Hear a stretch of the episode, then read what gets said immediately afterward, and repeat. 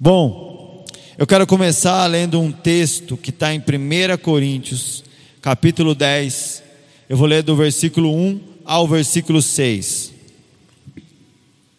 O apóstolo Paulo, na sua carta aos Coríntios, ele está trazendo, ele está trazendo uma, uma, algumas correções, e ele diz assim: Porque não quero, irmãos, que vocês ignorem o fato de que todos os nossos antepassados estiveram sob a nuvem e todos passaram pelo mar. Em Moisés, todos eles foram batizados na nuvem e no mar. Todos comeram do mesmo alimento espiritual e beberam da mesma bebida espiritual, pois bebiam da rocha espiritual que os acompanhava, e essa rocha era Cristo. Contudo, Deus não se agradou da maioria deles, por isso seus corpos ficaram espalhados no deserto. Essas coisas ocorreram como exemplos para nós, para que não cobicemos coisas más, como eles fizeram. Bom, até aí, esse texto aqui, Paulo está falando dos nossos antepassados, dos hebreus, da, do povo de Israel, quando de uma forma maravilhosa e milagrosa deixa o Egito. Ele fala que os, esse povo foi batizado nas águas e na nuvem. Ele está falando aqui de dois eventos extremamente marcantes e importantes na vida daquela nação. A primeira delas é o mar. Nós sabemos que o povo de Israel sofreu no Egito como escravo, passou grandes provações, vivenciou grandes milagres de Deus até que eles pudessem deixar o Egito. E eles deixam o Egito, eles começam a sua caminhada mas nós sabemos que o povo estava caminhando, enquanto eles caminhavam, ainda existia um caminho atrás deles, para que eles pudessem voltar para o Egito. Ainda existia um caminho atrás deles, para que Faraó pudesse alcançar eles. E assim foi. Faraó e o seu exército enfurecidamente saem do Egito e vão em direção ao povo para matar todo mundo. Só que eles se deparam com um mar. E esse é um mar com um episódio, um divisor, literalmente um divisor de águas na vida desse povo. O mar se abre, o povo de Israel passa, e o povo de Israel vê o mar fechando sobre o exército do Egito. E agora existia não mais um caminho, mas existia uma separação entre o passado e agora o futuro que estaria pela frente. O mar representou um divisor. E agora os egípcios não poderiam mais vir atrás, o passado estava além do mar. Então, o mar aqui nesse momento representa literalmente aquele momento de decisão, aquele momento de escolha que você faz por Jesus. Aquele momento que você decide caminhar com Ele, e a partir de agora, o passado, ele, ele ficou. O mar se fechou diante da sua história, e agora existe o futuro, existe uma história para construir, existe uma promessa à frente. O mar representa exatamente isso. Então é muito importante que nessa hora cada um de nós entenda que, junto com o mar, o Senhor afogou as, no, as, nossas lembranças do passado, as nossas, as nossas práticas do passado, os nossos pecados do passado, a, as maldições que vieram do passado, tudo aquilo que vem do passado, é afogado ali, porque isso para o povo de Israel representava toda aquela influência do Egito, toda a história, tudo que eles tinham vivido lá, essa cultura de escravidão. Deus estava agora afogando aquilo. Só que agora tem um outro episódio, que tão importante como o mar, tem que ser olhado com, muita, com muito cuidado, com muito carinho. Aqui ele fala que eles foram batizados também na nuvem. A nuvem agora representa uma nova etapa. A Bíblia fala aqui, olha, no livro de Êxodo 13, 20 Os israelitas partiram de Sucote e acamparam em Etã, junto ao deserto. Durante o dia, ia adiante deles uma coluna de nuvem para guiá-los no caminho, e de noite, uma coluna de fogo para iluminá-los, e assim podiam caminhar de dia e de noite. A coluna de nuvem não se afastava de dia, nem a coluna de fogo de noite. Agora, depois de, de cruzar o mar, o Senhor agora está trazendo algo que representa uma nova etapa para o povo, que é a, nuvem. E o que, qual que é o papel dessa nuvem para esse povo de Israel? Nós entendemos que quando os israelitas saíram do Egito, eles encontraram a coluna de nuvem, a coluna de fogo na fronteira do deserto. E a partir de ali, a coluna de, de, de, de nuvem ia à frente deles durante o dia, direcionando eles, orientando o caminho. E a coluna de fogo os orientava durante a noite. E nós vemos que havia um cuidado de Deus não só de libertar o povo, mas agora de conduzir o povo até o seu destino. Em 1 Coríntios aqui, continuando a exortação que Paulo traz, capítulo 10, agora no versículo 10 diz assim, ó: Não se queixem como alguns deles se queixaram e foram mortos pelo anjo destruidor. Essas coisas aconteceram a eles como exemplos e foram escritas como advertências para nós, sobre que tem chegado o fim dos tempos. Assim, aquele que julga estar firme, cuide-se para que não caia.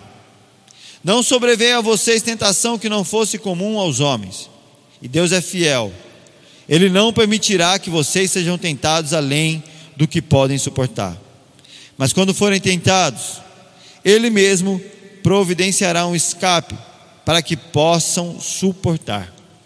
Eu vejo a nuvem aqui como um, um objeto que Deus usa para que os hebreus pudessem suportar a sua peregrinação até a terra prometida. Eles entraram no deserto, um lugar onde você não tinha sombra, aquele sol escaldante, só que Deus mandou uma nuvem para que eles pudessem suportar aquele, aquele momento. A Bíblia fala aqui que aquele que julga estar de pé, cuide para que não caia. Queridos, muitos após ver o mar se, fechando atrás de si, acham que a o plano de Deus acabou, tudo que Deus tinha que fazer já foi feito, já saiu do Egito, agora acabou, já está resolvido. Se você acredita que está em pé, se você acredita que não é mais um escravo, se você acredita que Deus te libertou do Egito, que Deus te libertou das drogas, que Deus te libertou de qualquer, seja qual o vício que for, que Deus te libertou da depressão, se você acredita que isso Deus fez por você, entenda uma coisa: isso é o mar se fechando atrás. Só que agora existe uma caminhada para continuar. E aquele que está em pé, aquele que viveu grandes coisas com o Senhor, cuide para que não caia. Essas são as palavras do apóstolo Paulo para nós. Pessoal, a nuvem, ela representa a presença imediata de Deus no meio do seu povo. A nuvem é usada na Bíblia como símbolo da presença de Deus. A nuvem é usada em outros textos da Bíblia, por exemplo, Atos capítulo 1, versículo 9. Tendo dito isso, Jesus foi levado às alturas enquanto eles olhavam, e uma nuvem o encobriu da vista deles, e eles ficaram com os olhos com os olhos fixos no céu enquanto ele subia. De repente surgiram diante deles dois homens vestidos de brancos que lhes disseram: Galileus, por que vocês estão olhando para o céu? Esse mesmo Jesus, que dentre vocês foi levado aos céus, voltará da mesma forma como o viram subir. Aqui no momento em que Jesus deixa suas últimas instruções, os discípulos veem ele sendo levado a uma nuvem envolvido por uma nuvem e ser levado aos céus. E os anjos falam: da mesma forma como ele veio, da mesma forma como vocês viram ele ir. vocês verão ele voltar. E não diferente, em Apocalipse 1,4 diz: João, as sete igrejas da província da Ásia, a vocês graça e paz da parte daquele que é, que era e que há de vir, dos sete espíritos que estão diante do seu trono e de Jesus Cristo, que é a testemunha fiel, primogênito dentre os mortos e o soberano dos reis da terra. Ele nos ama e nos libertou dos nossos pecados por meio do seu sangue e nos constituiu reino e sacerdote para servir a seu Deus e Pai. A Ele seja a glória e o poder para todos sempre. Amém. Eis que Ele vem com as nuvens, e todo olho o verá, até mesmo aquele que o transpassaram, e todos os povos da terra se lamentarão por causa dele. Assim será. Amém. A mesma nuvem que levou o Senhor é a mesma nuvem que o trará. Essa nuvem fala da presença de Deus, essa nuvem fala da glória de Deus se manifestando na terra, da glória de Deus se manifestando entre nós. Essa nuvem no deserto é representada por aquilo que conduzia o povo ao seu destino. Igreja, eu quero contar um testemunho aqui para vocês do início da minha conversão. É uma história muito forte para mim, porque ela envolve a minha mãe, uma pessoa que eu amei muito, uma pessoa que teve muita, muito, muita influência sobre a minha vida, obviamente. Eu me converti só que antes de me converter, eu tinha uma vida toda torta. Então eu tinha, eu já tinha sido preso uma vez, e aí eu tive tive problema na justiça novamente, tava, tinha sido preso, daí eu estava, eu era hippie, né, gente, estava solto para rua, esperando a sentença sair lá, o que, que eles iam julgar no fórum, e nesse tempo eu me converti. E eu me lembro que depois de seis meses de conversão, muita coisa aconteceu. Eu era novo convertido. Eu acabei me mudando. Resumindo, eu estava morando em Curitiba, a minha mãe sempre morou em Campinas, e eu sentia o Espírito Santo de Deus falar para mim que eu tinha que ir para a casa da minha mãe. Só que eu não queria, em hipótese alguma, voltar para a casa da minha mãe. Eu já tinha muito tempo saído de casa, eu tinha minha vida, tinha minha história. E eu me lembro que as coisas foram acontecendo na minha vida de uma forma. Eu sentia como se Deus estivesse fechando os cercos ao meu redor. Eu sentia literalmente que tudo acontecia. Até que um dia eu me lembro que eu estava. Eu fui assistir um culto na igreja Bola de Neve de Curitiba. O pastor Bigardi, ele, no meio do louvor, ele pegou o microfone, ele parou o culto e ele começou a descrever a minha história. De alguma forma eu me senti muito especial, porque tinha mais de 500 pessoas naquela igreja e realmente Deus quis falar comigo.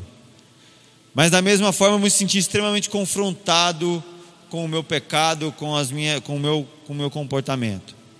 Naquele momento ali eu tinha vontade de cavar um chão, um buraco na igreja e me enterrar para que ninguém me visse. Só eu sabia o que realmente estava sentindo. Porque Deus estava falando tanto comigo sobre algumas atitudes que eu tinha que tomar. E ele teve que parar um culto e usar um pastor para falar diretamente comigo com aquilo que ele já estava me falando. Eu me lembro que eu saí daquele culto ali, eu virei para alguns amigos, eu morava junto com alguns amigos, eu virei para eles e falei assim: Olha, eu entendi que eu estou brigando com Deus e não com o diabo ou com qualquer outra coisa, é a vontade de Deus que está me perseguindo. E não adianta eu lutar contra isso.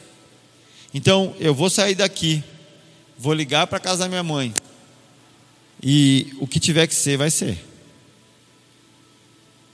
Acontece que eu liguei para casa da minha mãe e a notícia que eu recebi é que ela estava doente, ela estava no hospital. Eu pulei uma parte da história que eu vou contar rapidamente. Antes de eu voltar para casa da minha mãe, eu recebi uma ligação dela falando assim: Gustavo, o pessoal do Fórum da Justiça está vindo atrás de você aqui em casa. Eles querem saber onde você está, porque você tem que responder por algo que você fez. E eu fiquei apavorado, falei: Meu Deus, e agora o que eu faço? Falei: Não, vou atrás disso, vou tentar resolver. Só que eu ainda não tinha ido resolver. E nesse tempo, eu queria servir a Deus, mas eu não estava firme. Eu tinha voltado a usar droga, eu morava numa favela, tinha uns amigos desmanchando um carro no meu quintal, tinha um monte de maconha dentro da minha casa. E nesse dia eu tomei um enquadro da rota. Né? Não era da guarda municipal, mas era a rota, aquela polícia de São Paulo mais casca grossa que tem. Ali naquele momento eu tive convicção de que eu ia passar boa parte da minha vida na cadeia. Porque eu ia responder por desmanche de carro, por tráfico de droga, pelo que eu já estava sendo pedido. Eu falei, agora acabou, né? Até falei, mesmo assim, desviado, recaído, eu ainda falava, Deus, então me usa como missionário na cadeia a partir de agora. Essa foi a, minha, a única oração que eu consegui fazer, igreja. Só que aqueles caras pararam lá na, lá na favela onde a gente morava, na, na nossa casa. Os caras entraram, reviraram a casa. Eles não sei porque eles não viram aquele desmanche de carro que estava óbvio ali no quintal. Eles não viram as drogas que estavam dentro da minha casa. Só que chegou o momento em que ele falou assim: Agora eu quero ver seu documento e eu vou puxar a sua ficha. Eu falei: Pronto. Na hora que ele puxar a minha ficha e ver que eu estou pedido, ele vai querer né, ver melhor as coisas e aí eu vou rodar de vez. Eu peguei o meu documento, dei na mão do policial. Ele foi, puxou a minha ficha. Ele voltou, me entregou meu documento e virou as costas e foi embora. Só que na hora que ele estava indo embora, eu não aguentei. Eu falei, eu, eu falei, ô, seu polícia, não, não apareceu nada na minha ficha? Não deu nada? Tá limpa? Porque nem eu acreditava, gente. E aí ele virou para mim e falou assim: Não, você não tem passagem nenhuma. Eu falei: Ah, beleza, tudo bem, né? E realmente eu tinha algumas passagens. Só para não me, prolongar nesse assunto, igreja, Deus fez um milagre nesse dia. Porque depois eu fui atrás disso para ter convicção do milagre de Deus. O pai de um amigo meu era advogado no fórum, e a última instância que eu poderia procurar era se meu nome tinha alguma, alguma ficha minha no fórum. E o cara procurou, e eu não tenho nada. A minha ficha é completamente limpa, até se a polícia procurar o meu histórico, não consta nada, como se eu nunca tivesse pisado numa delegacia.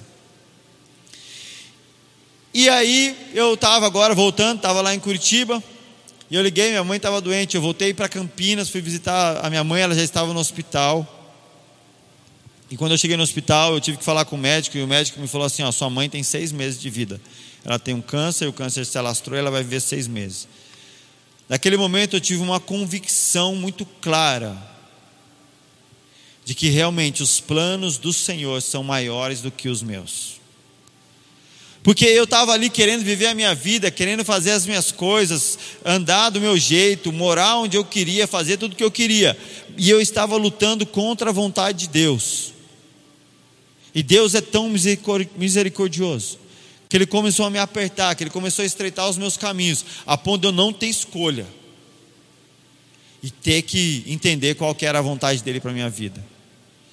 Naquele momento, eu, eu fiquei na casa da minha mãe, pude passar um bom tempo com ela.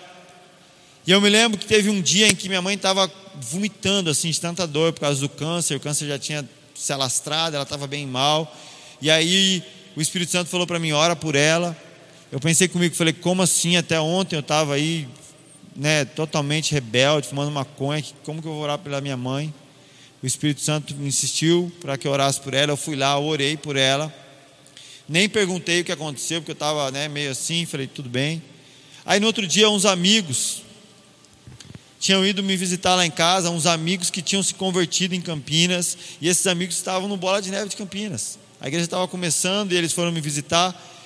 E aí eles estavam lá, a gente estava trocando uma ideia, minha mãe chegou, minha mãe era minha mãe era católica, ela não gostava de evangélico, ela não, não achava legal que eu, tava, que eu tinha me convertido mas ela chegou ali no meio da roda e falou assim: Olha, eu não sei, mas o Gustavo fez essa reza que vocês fazem em mim, e eu não sinto mais nada, eu não sinto dor, não sinto mais nada, algo aconteceu.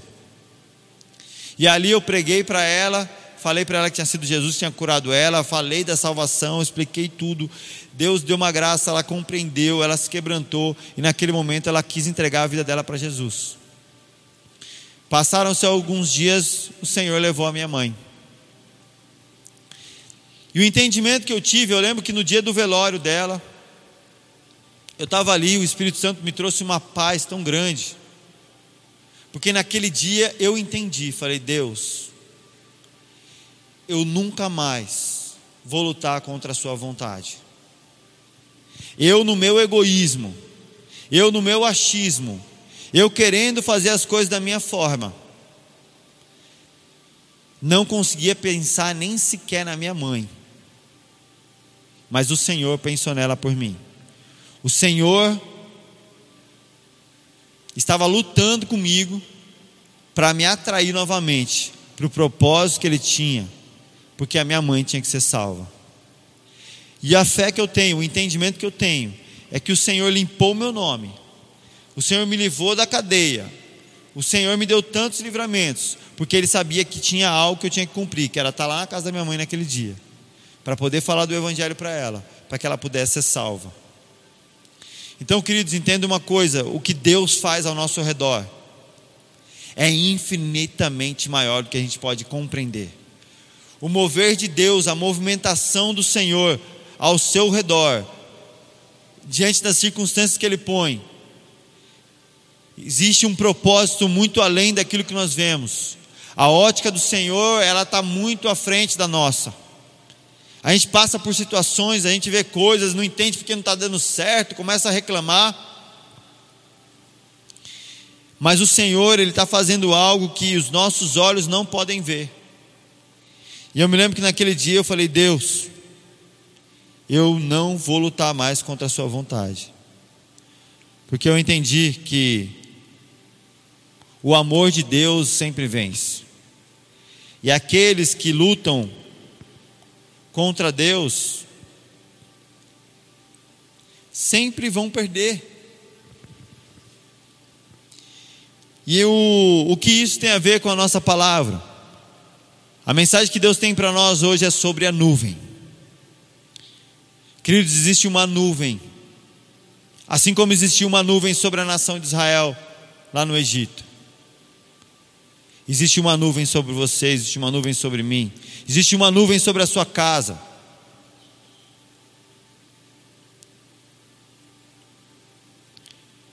Em momentos de transição, em momentos onde nós não compreendemos as circunstâncias, em momentos onde as coisas, as coisas estão obscuras, em momentos onde você não sabe o que fazer, é o momento onde você precisa olhar para a nuvem. Eu me lembro que nesse testemunho meu, eu estava assim completamente desnorteado, sem saber o que fazer, e foi o um momento onde eu falei: Deus, eu só quero obedecer Sua vontade. Eu, eu, eu, tive um entendimento claro de que eu estava lutando contra a vontade de Deus e nada estava dando certo. Então, Deus, só quero fazer a tua vontade. Naquele momento eu pude olhar para a nuvem, a nuvem de Deus pôde me conduzir. Mateus capítulo 17, versículo 4. Jesus ele sobe ao monte com, com os seus discípulos e há um episódio que marca a transição de um novo tempo. Então Pedro disse a Jesus: Senhor, é bom estarmos aqui. Se quiseres, farei três tendas: uma para ti, uma para Moisés e outra para Elias. Enquanto ele ainda estava falando, uma nuvem resplandecente os envolveu, e dela saiu uma voz que dizia: este é o meu filho amado, de quem me agrado. Ouçam-no. Aqui nós vemos que é um momento onde a nuvem vem mais uma vez envolver o Senhor, envolver aqueles que estão no, no, plano e no propósito. E a partir desse dia, Jesus começa a falar abertamente sobre o plano que havia através da cruz, sobre aquilo que ele viveria, aquilo que ia acontecer nos dias que, que, que, que se aproximavam. Em Números capítulo 9, versículo 15,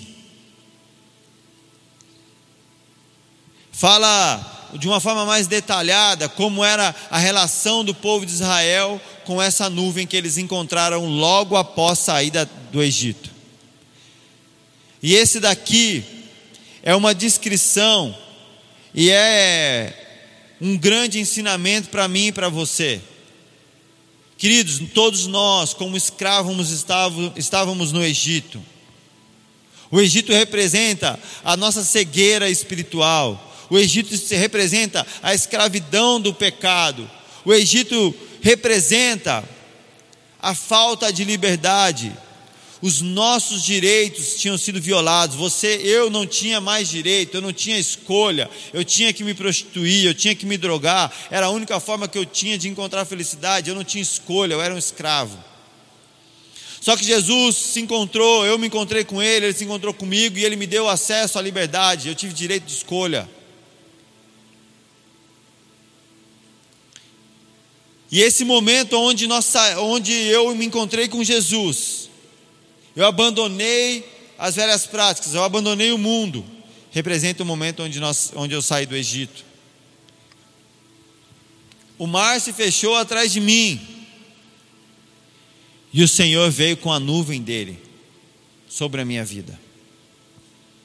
E eu vou ler do cap... Números do capítulo 9, do versículo 15 até o 23. Diz assim: No dia em que foi armado o tabernáculo, a tenda que guarda as tábuas da aliança, a nuvem o cobriu. Desde o entardecer até o amanhecer, a nuvem por cima do tabernáculo tinha a aparência de fogo era assim que sempre acontecia. De dia a nuvem o cobria, e de noite tinha a aparência de fogo. Sempre que a nuvem se levantava de cima da tenda, os israelitas partiam. No lugar em que a nuvem descia, ali eles acampavam. Conforme a ordem do Senhor, os israelitas partiram, partiam e conforme a ordem do Senhor, os israelitas acampavam. Enquanto a nuvem estivesse por cima do tabernáculo, eles permaneciam acampados.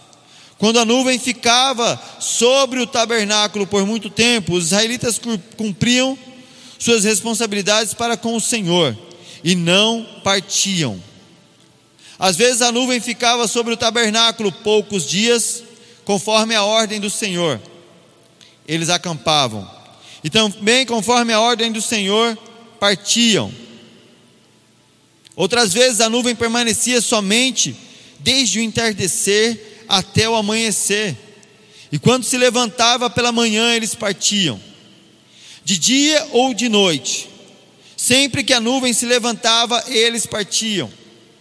Quer a nuvem ficasse sobre o tabernáculo, dois dias, dois dias, quer um mês, quer mais tempo, os israelitas permaneciam no acampamento e não partiam.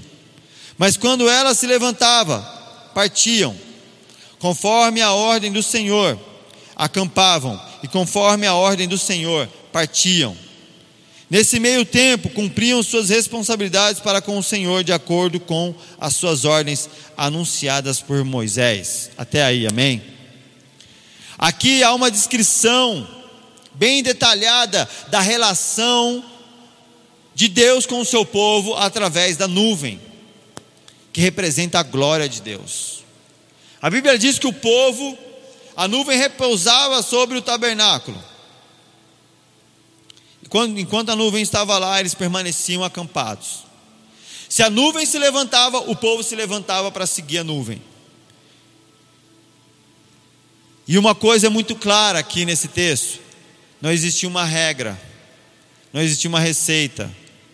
O, mo o mover da nuvem não era assim, ó. Um dia ela se move e no outro dia ela para. Ela move dois dias, depois ela para três dias. Não, não existia uma regra. Diz que tinha vezes que ela, que ela parava por um dia, tinha vezes que a nuvem ficava lá uma semana, tinha vezes que a nuvem ficava um mês, tinha vezes que a nuvem ela ficava do entardecer até o amanhecer. Não existia uma regra, uma coisa, a única regra que existe nesse texto aqui é: estejam atentos à nuvem. O povo tinha que ficar atento, porque às vezes, os caras estavam vindo de uma temporada onde eles ficaram um mês lá acampado, a nuvem parada e tudo mais, aí a nuvem se move. Também não existe uma regra para o tempo em que a nuvem se movia, mas a nuvem se movia, daí ela parava. Na outra parada, se eles esperassem que a nuvem ficasse um mês lá, às vezes isso não acontecia. Parava no final da tarde, na manhã seguinte a nuvem se levantava novamente e eles mal se organizavam, só passavam uma noite em determinado acampamento e já tinham que seguir novamente a nuvem. Queridos, isso nos ensina sobre a nossa relação com o Senhor hoje. O povo de Israel estava sendo conduzido a um propósito, eles estavam num lugar onde eles precisavam ser sustentados por Deus, eles estavam num deserto.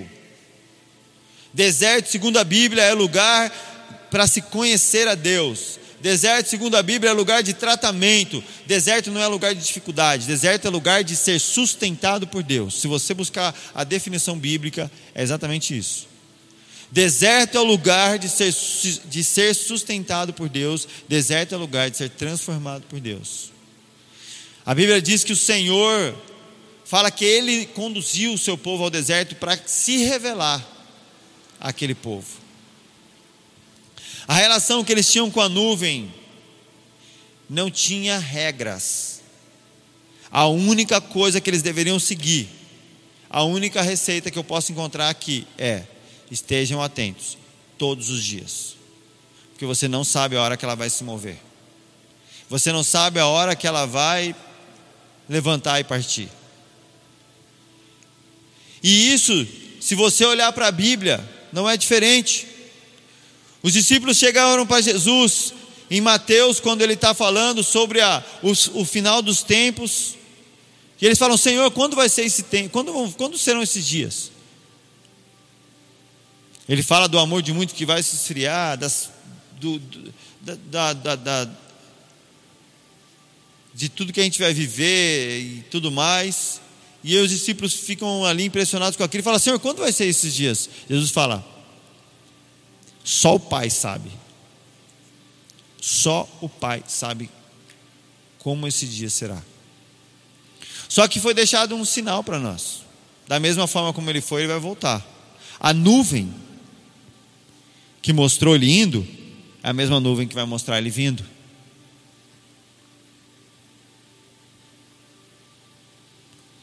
Quando Jesus começa a falar dos dias, dos finais dos tempos, ele fala: Olha, estejam atentos porque eu virei como um ladrão. Estejam atentos, porque não, eh, não vai ser avisado, vai ser de repente. A Bíblia fala que vai ser de repente o que ele vai fazer. Então, assim como o Senhor lidava com, as, com o seu povo no deserto, Assim é a mesma forma que eu e você temos que caminhar. Queridos, muitos, nesse tempo de pandemia, nesse tempo de, de, de lockdown, olha, eu, eu, eu vou falar para vocês, não tem sido fácil para mim, não tem sido fácil para minha esposa, não, não é fácil para ninguém.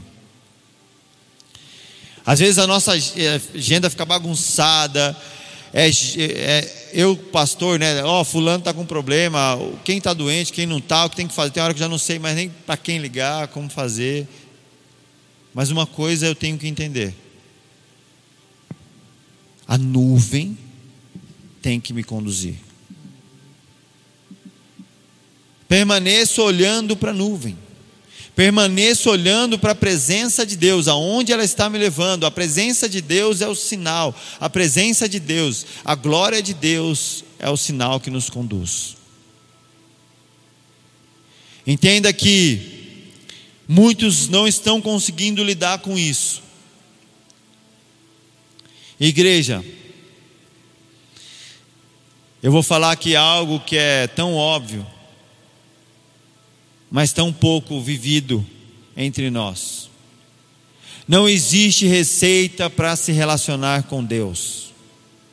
Não existe um passo a passo. Nesses, nesses dias de, de pandemia, muitos ficam procurando qual que é a live que tem o passo a passo melhor para eu resolver a minha vida com Deus. Ficam buscando fazer Ouvi pessoas que falam: não, você tem que fazer assim, depois assim, depois assim, assim, para ser uma pessoa salva, cheia do Espírito Santo, com dons e com aquilo. Não existe receita quando o relacionamento é humano. Deus lida com a gente de uma forma humana, de uma forma pessoal, de uma forma exclusiva. Querido, só existe receita para se lidar com robô. O ser humano não vem com manual de instrução. Esse iPad aqui veio com manual. Eu me relaciono com ele através de uma receita, de um passo a passo. Aperto aqui, aperto ali, aperto aqui, ele faz o que eu quero. Só que a relação de Deus conosco, é nossa com Ele, não existe um manual, não existe uma regra. Nós só precisamos olhar para a nuvem. Só precisamos estar atentos para onde a nuvem está se movendo. Se a nuvem parar, eu paro. Se a nuvem se levantar, eu me levanto caminho. E aonde a nuvem repousar, eu vou me repousar. A minha segurança, a minha garantia tem que estar nisso. O problema é que alguns deixaram de olhar para a nuvem. E aqueles que deixaram de olhar para a nuvem talvez estão perdidos e o sol está escaldando a sua cabeça. Aqueles que se deixaram de olhar para a nuvem já estão perdidos e não sabem para onde ir. Naquela época não existia bússola, mas existia nuvem. E ela mostrava para onde eles deveriam ir. Filhos, o Senhor diz assim: